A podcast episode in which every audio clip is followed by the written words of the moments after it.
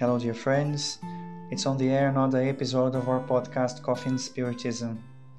My name is Guilherme Correia, and it's William Jacob who presents us today's message, extracted from the book Someone's Strength by André Trigueiro, chapter 24, entitled Spiritual Nourishment. A well nourished person is not the one who eats more, but the one who eats the most balanced and healthy food. The study of nutrition reveals the behind the scenes of everything consumed out there, indicating what most favors or harms us.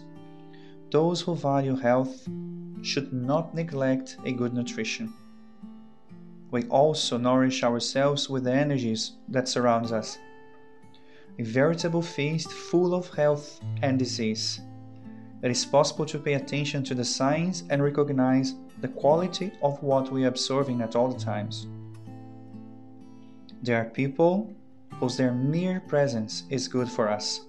We like them close by and we clearly see the positive effect that these people have on us. Better to make these meetings more frequent. Those people are like nutrients.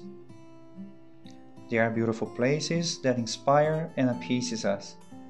It could be a beach, a forest, a temple, a square. These are our favorite places on this planet. Better to do these tours more often because those places are also like nutrients. A good song leaves us with a feeling of fullness. An inspired text elevates us. Beautiful memories touches us. And spiritual nourishment takes its course. On television, the remote control defines the repertoire of nutrients we get. You are in charge of what you're watching, and if something enchants you, keep watching it. If something shocks you, you can change the channel or turn it off. There are many things at stake when we get distracted and absorb the, what depresses and saddens us. In social media, there is everything for all tastes. It matters to know what you are doing on social network and what you want to absorb from this kind of environment. The more time you spend online, the greater the risk of accessing contents that may make you anguished or unhappy.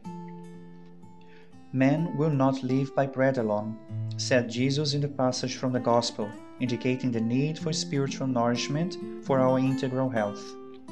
Every move we make towards transcendence spiritually which is not the same as religion, and the search for answers that lend us meaning to our existence satiates our hungry soul for light and peace.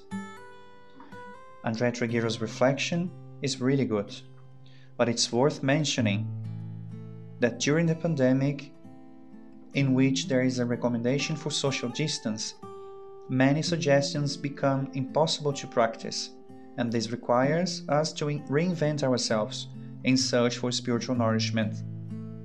Many people imagine that there's only spiritual food when we are in a religious environment, and this text made it clear that we have other possibilities, since everything we do that is pleasurable and that does not harm anyone or ourselves serves us as a spiritual nutrient.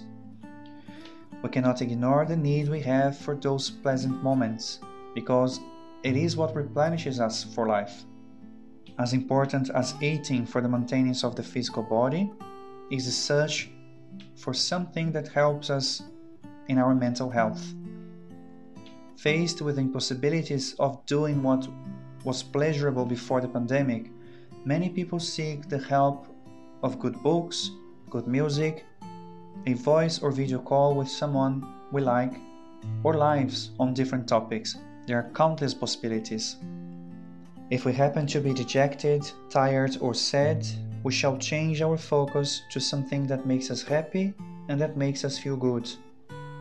We know that we cannot just be happy all the time in a world of trials and atonements like ours, that we will have to live with the vicissitudes throughout life, but William mentions he is sure that spiritual nourishment can also come through prayer, and it will help us a lot with the challenging moments of our physical existence.